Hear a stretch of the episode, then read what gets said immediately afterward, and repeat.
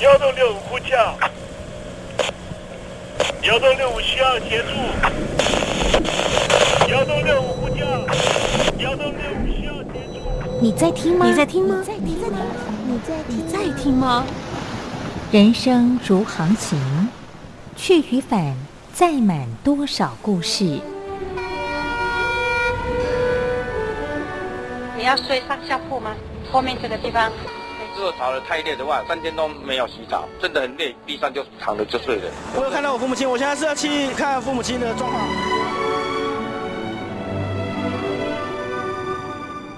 聆听故事湾，让每个故事找到属于自己的码头。我到了那儿以后，我们就往妈妈家去。我一到那边，就感觉我妈妈已经她能够活活下来都不容易，我知道。他没他没跟我讲，我也不敢问，好好苦。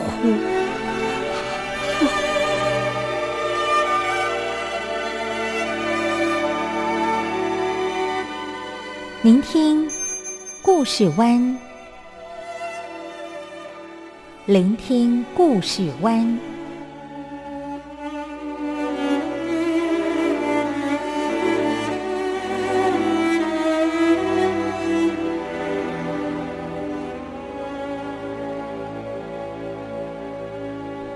故事总有一个停泊的港湾。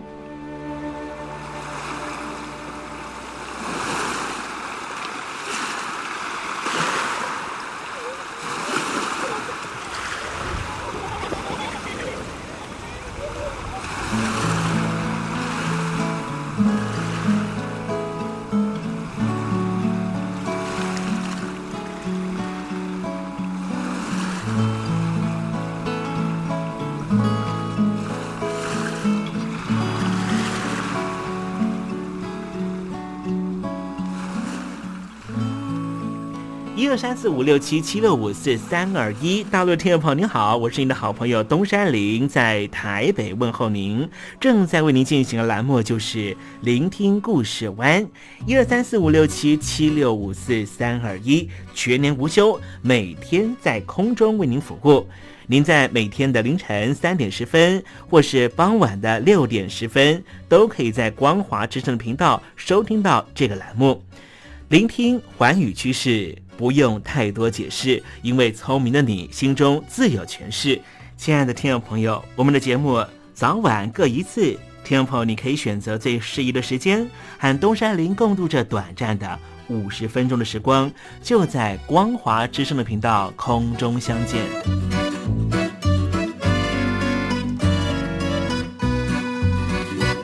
听众朋友，收听、聆听故事湾东山林的节目，到底能够听到什么样的内容呢？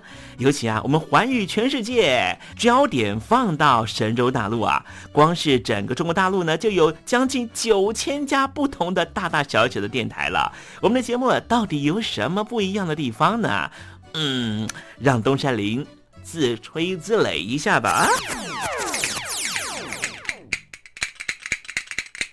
宫中频道何其多，赵钱孙李挺能说。热点平地上直播，仔细听来差不多。直播室外领导多，你说他能怎么说？开场才说茶黑窝，碰上土狼不敢摸。主播低头翻翻稿，导播左右反复搓，想到孩子泪婆娑。好了好了，都别说，且听东山林怎么说。东山林不是红太狼，也不是那喜羊羊，亲亲海上一叶舟，才能自在自在说。客官呐、你拉把椅子随便坐，袒胸露背床上卧，怎么自在怎么做，就当这是自己家，自己家。睁大眼睛，show time！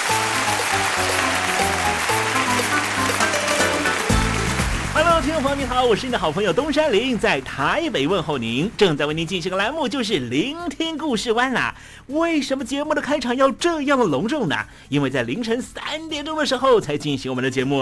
听众朋友可能正在打瞌睡之中，或是呢在睡梦之中，所以呢要赶快把听众朋友呢让那瞌睡虫踢到九霄云外啦。听众朋友，今天的节目非常的精彩，千万不要错过喽。那么精彩的内容到底包含了什么呢？赶快让东山林为您报告。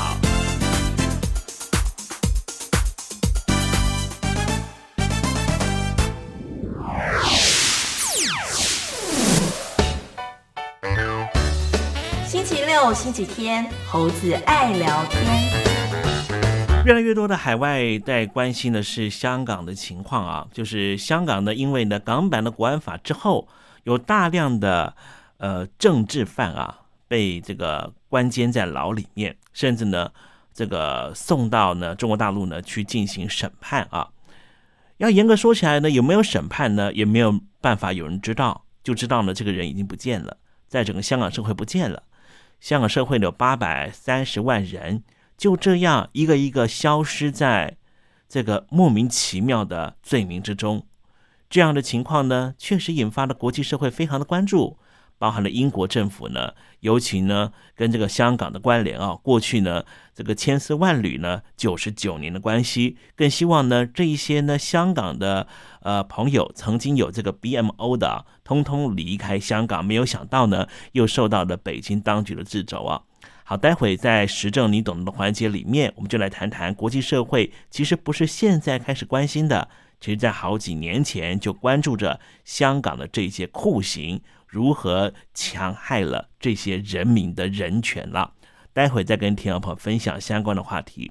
那么今天节目的下半阶段要为您进行的环节就是电台推荐好声音。我睡着听爱情走过，只愿贴近耳朵，自己不说却还听说，明天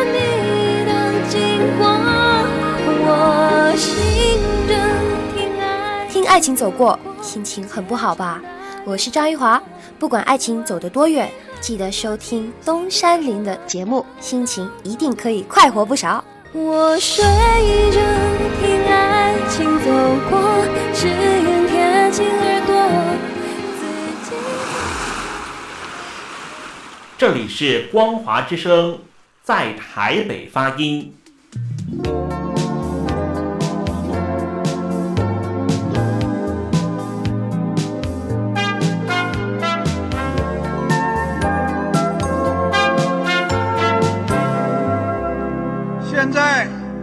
请习近平同志讲话。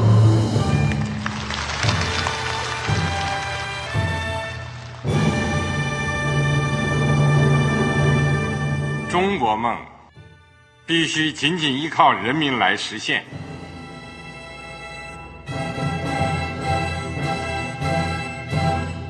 好国民得关心家事、国事、天下事。呃，谢谢发言人。我们注意到啊，现在那个外面有很多关于前中央政治局委员周永康的一些消息和报道。我不知道发言人对这个事情有没有什么可以呃透露、可以披露的。国家对于公示啊，不是什么东西都要公示的。我只能回答成这样了，你懂的。作为天津市来说，每年要偿还的这个公路建设的贷款量有多大？哎，这个好国民这个偿还得回避时政敏感议题。因为他这个这个事儿我就不好再说太细。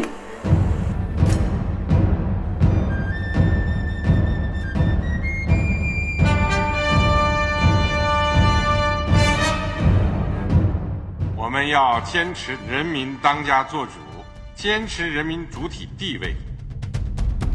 任何官方不宜说太细，期望您体谅的话题，尽在时政，你懂的。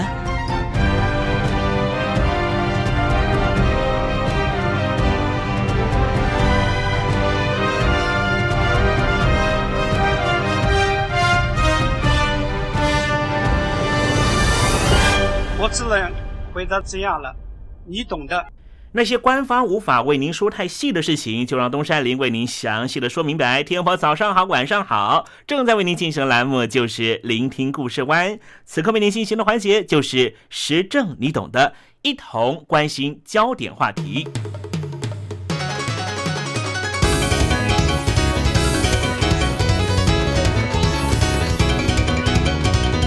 谈到了酷刑啊，大家往往以为只是满清时期所发生的事情，但是实际上，在现今这个时代，仍旧没有绝迹。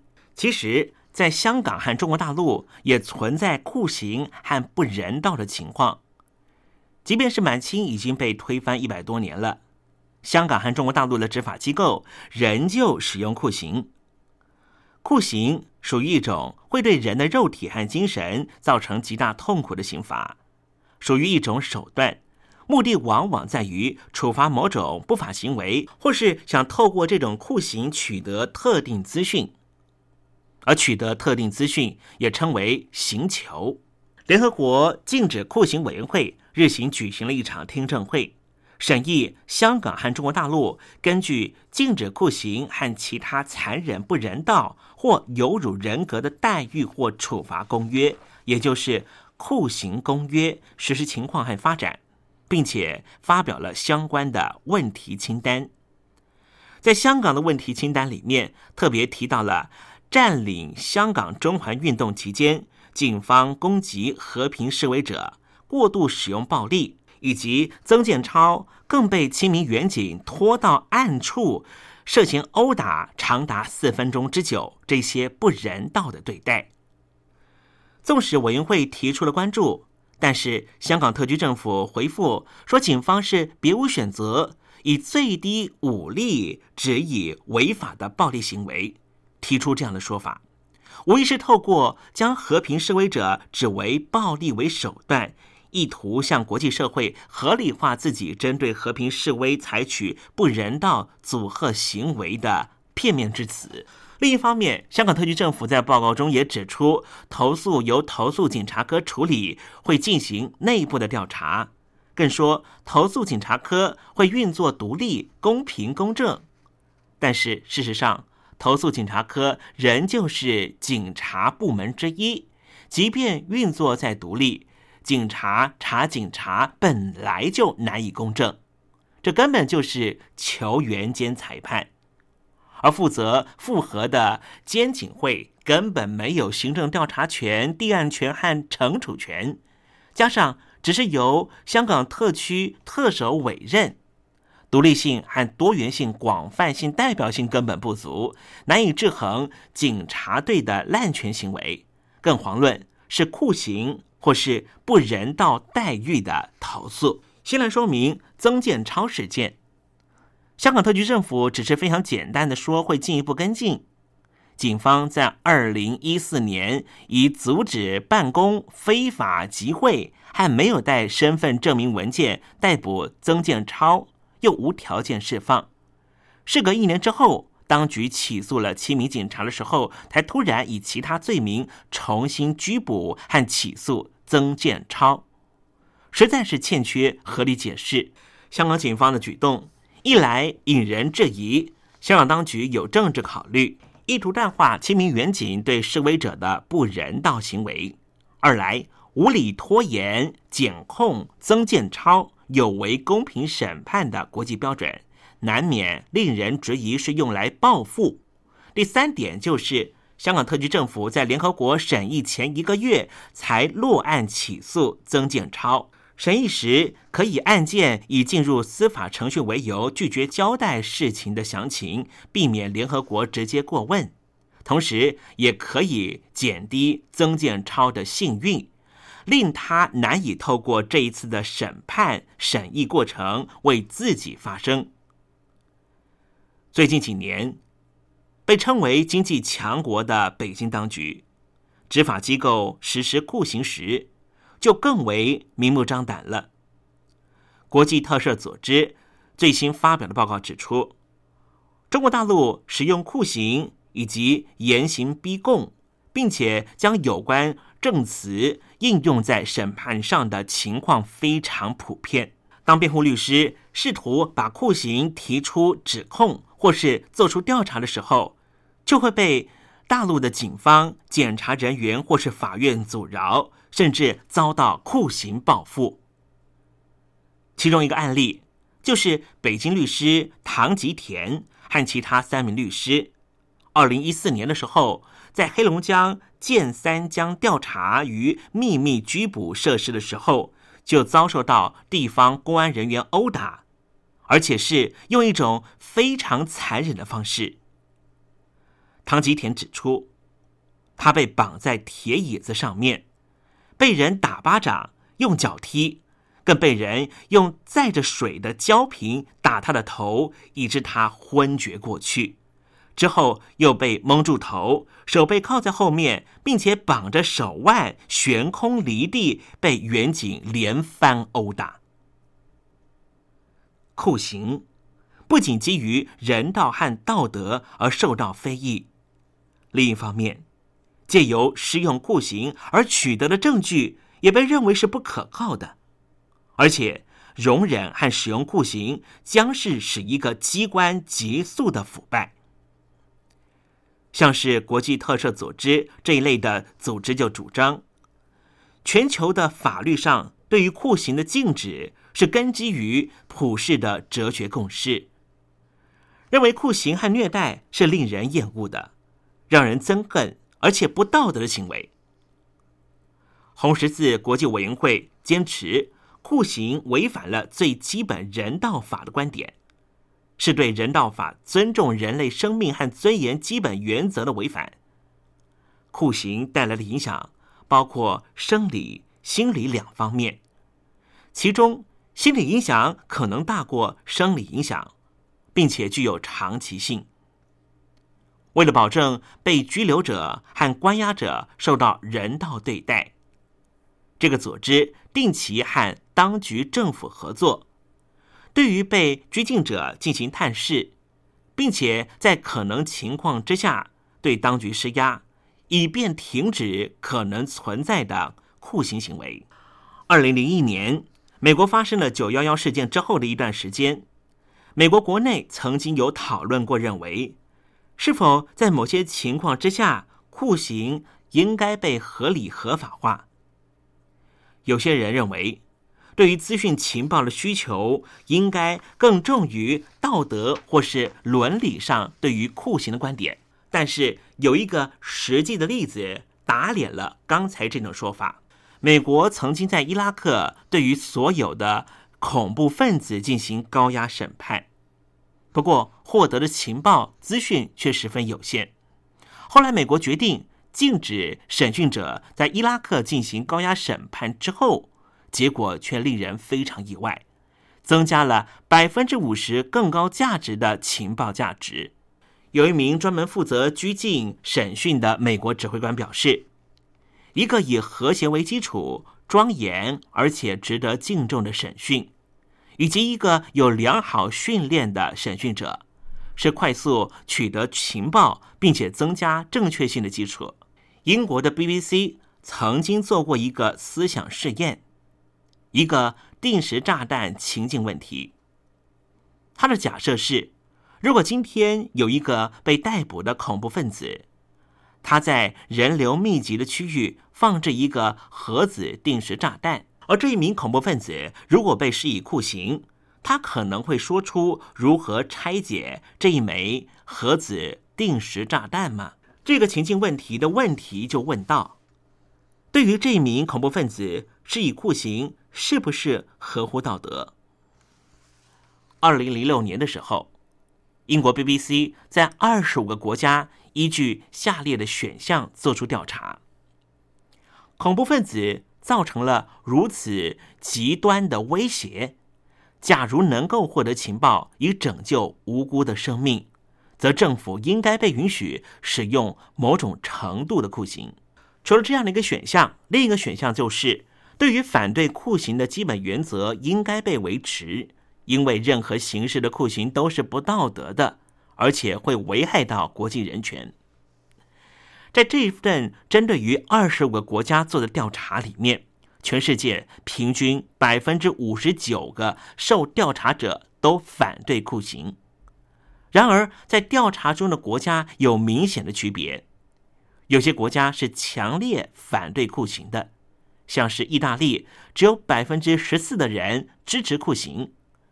另外一些国家反对酷刑的程度比较轻，以色列百分之四十三的人支持酷刑，但是有百分之四十八的人反对；印度则有百分之三十七的人支持，而且只有百分之二十三的人反对。如果在针对一个国家里面不同的种族群体、宗教以及政治倾向间相互进行比较，也有明显的区别。这份调查发现，在以色列。信仰犹太教的人有百分之五十三的人支持某种程度的酷刑，而且只有百分之三十九的人希望制定强而有力的规定去禁止酷刑。然而，信仰伊斯兰教的人却几乎全部反对酷刑的使用。二零零六年，有一份由美国俄亥俄州大学所做的调查显示。百分之六十六强烈认为自己是共和党支持者的人支持使用酷刑，然而强烈认为自己是民主党支持者的人只有百分之二十四的人支持酷刑。而在二零零五年，美国所做的一份调查也显示，百分之七十二。美国天主教教徒支持在某个情况下使用酷刑，而其他信仰者只有百分之五十一支持使用酷刑。当政府根本不存在一套能够令人有效监督、制衡执法机构滥权使用酷刑的投诉机制的时候，民众的权利一旦受到了侵害，就很难得到公平的裁决。也难以阻止有关酷刑情况继续发生，所以该如何解决呢？东山林认为，设立一个公开公正的投诉机制，才能够保障执法机关的名声和合理性，得到市民的认同。当中国大陆和香港希望在国际舞台上面扮演更重要角色的时候，向世界展现。其现代发展的成果的时候，那么人权状况是不是也应该和国际社会同时接轨呢？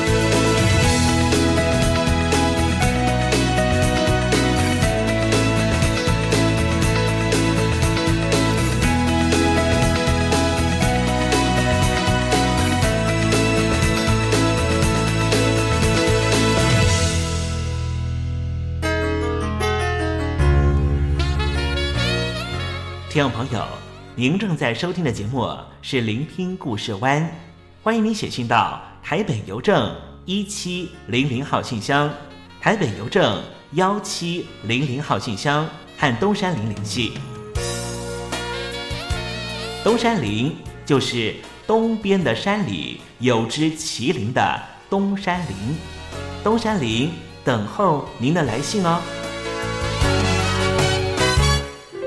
为您安排萧敬腾演唱的《城里的月光》。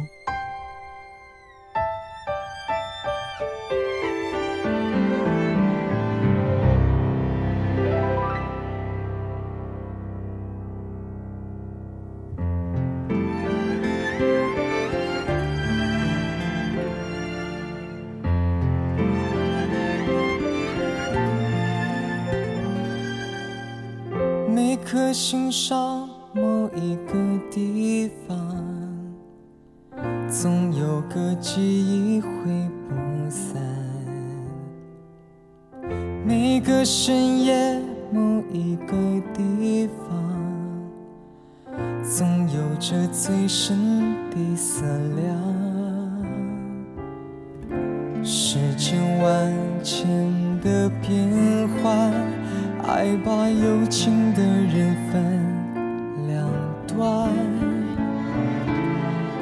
心若知道灵犀的方向，哪怕不能够朝夕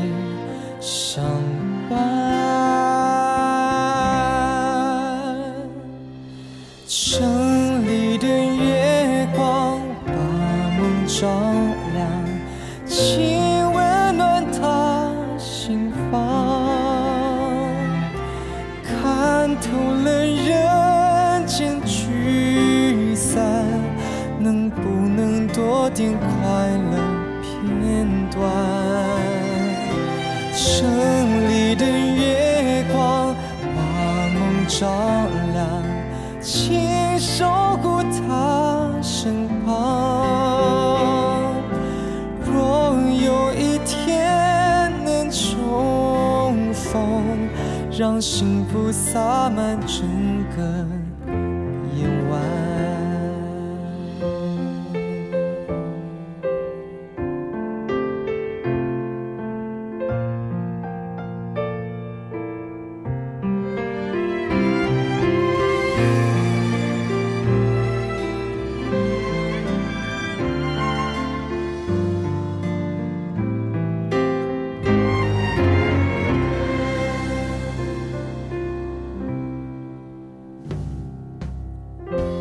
颗心上某一个地方，总有个记忆挥不散。每个深夜某一个地方，总有着最深的思量。世间万千的变幻。爱把有情的人分两端，心若知道灵犀的方向，哪怕不能够朝夕相伴。城里的月光把梦照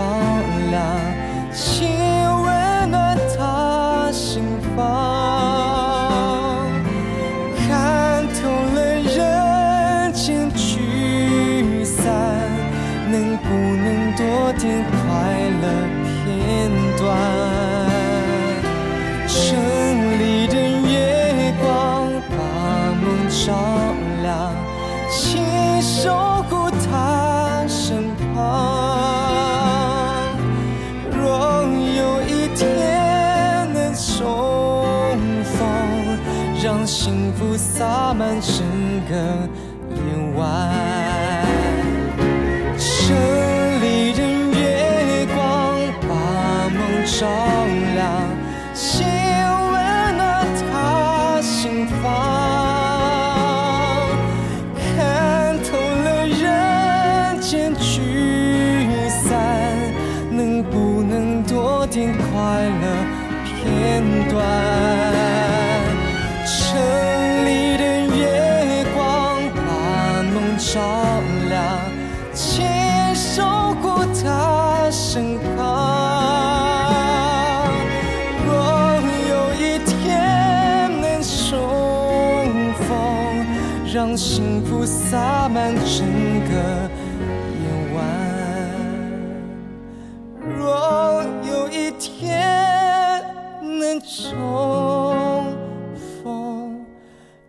幸福洒满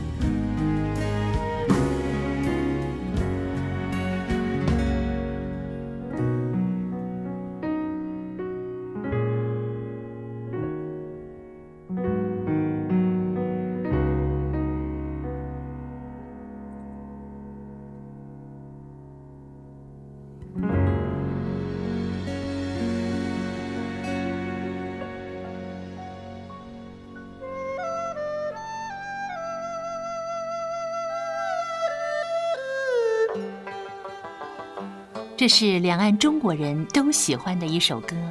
小城故事多，充满喜和乐。如果主持人播错了速度，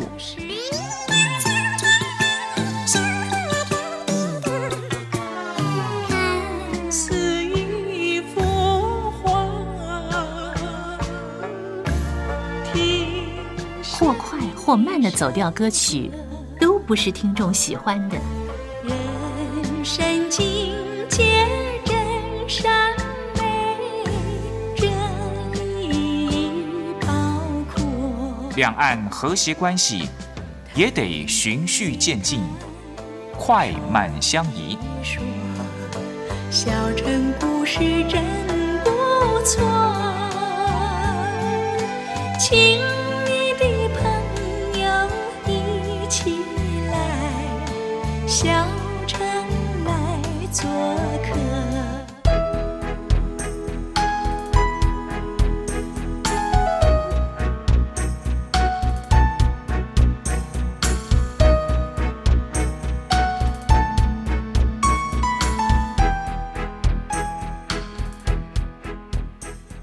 生活中少不了知性的真，生活中少不了理性的善，生活中也少不了感性的美。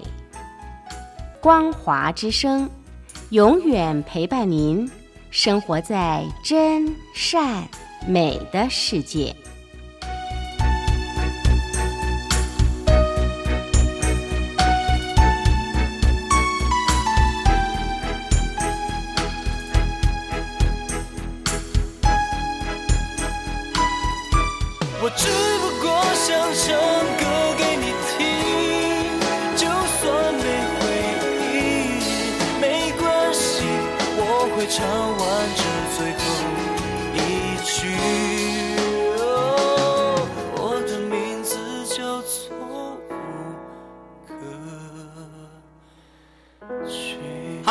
的听众朋友，你好，没错，我就是吴克群。不管你现在在做什么，不管你现在在哪里，吴克群和光华之声在台北问候你。我只不过想唱歌给你听，用尽我全力，一首歌。这里是光华之声。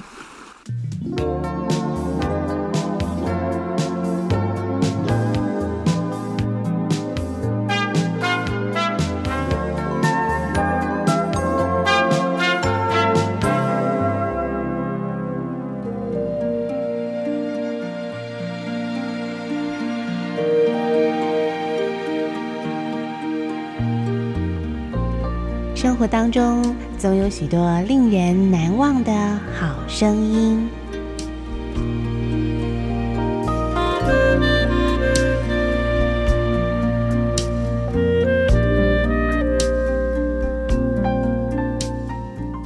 电台真心推荐，只想给你最好听的好声音。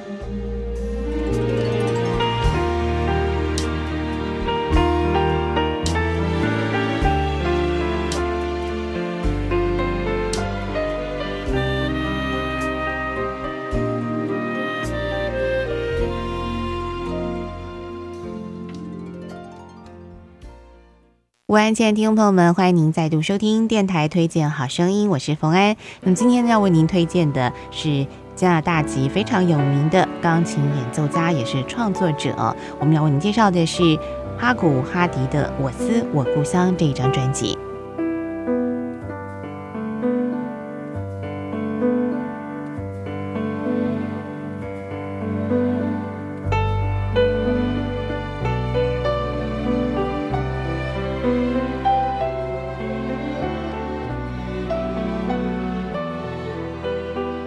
您所推荐的专辑是哈古哈迪的钢琴演奏专辑《我思我故乡》，而您现在所收听到的音乐呢，就是他非常著名的一首作品哦，为电视电影《清秀佳人》所做的这个主题曲的配乐哦。那么曲名呢叫做《安妮之歌》。不过提到他最有名的一首作品，而他的成名曲呢，就是一首广告配乐了。这位来自加拿大籍的钢琴家呢，他为广告呢所编写的一首曲子《归乡》，获得了全球乐迷的喜爱哦。那么也开始了他的音乐创作的生涯。那么现在就要请所有听众朋友来欣赏哈古哈迪的第一首成名曲《归乡》。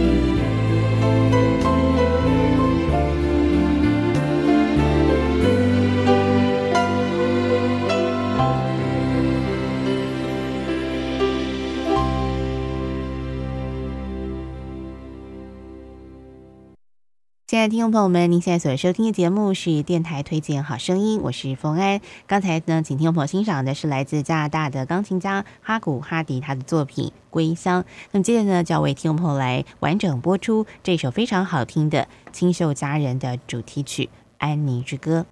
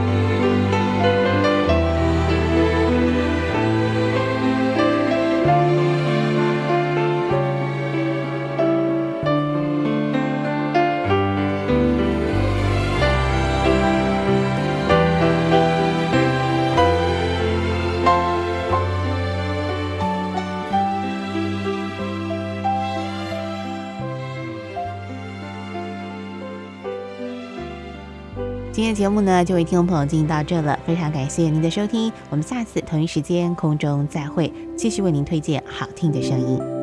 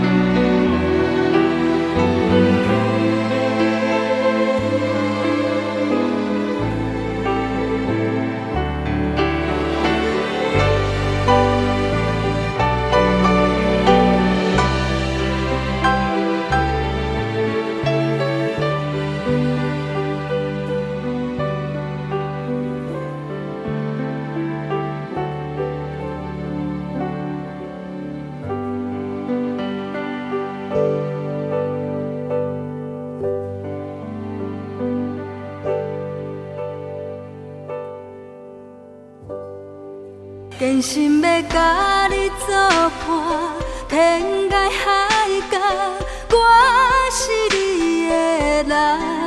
爱就是三更暝半，有你疼惜我，窗活风雨我拢会行。福建的朋友你好，我是甲你做伙的黄一玲。人海茫茫，不管你在什么所在，一零提醒你，拢爱炸着 radio，因为光华之声永远带你啪啪走哦。因为你来作伴。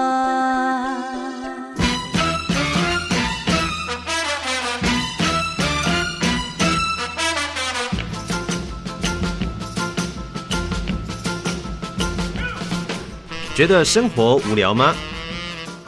觉得日子无趣吗？给您专业的两岸政治国际新闻，给您精彩的生活娱乐医疗休闲，您要的生活即时信息都在光华之声。贴近光华之声，丰富您美丽幸福的人生。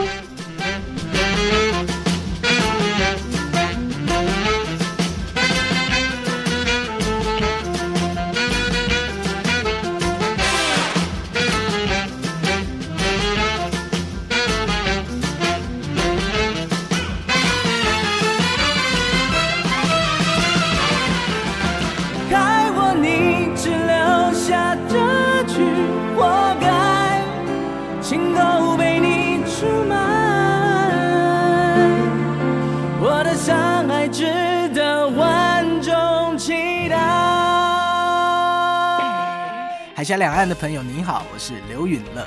不论你在哪里，不论你正在做什么，都要允许自己快乐哦。我的山爱值得万众期待。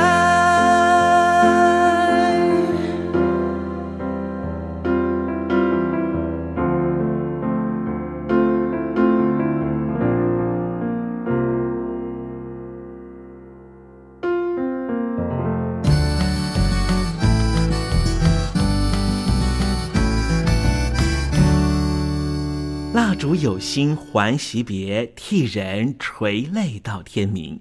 又到了说再见的时候，一下子东山里也不知道该如何传达心中对您的情意。又看着导播的手势，也看着倒数的时针，突然之间，东山里想到了唐朝诗人杜牧的这一首残断的诗句，只能够借物传达东山林对你的情意了。蜡烛有心还惜别，替我垂泪到天明吧。听众朋友，明天我们同一时间继续在空中见面。东山林诚心的祝愿您一切安好，喜乐。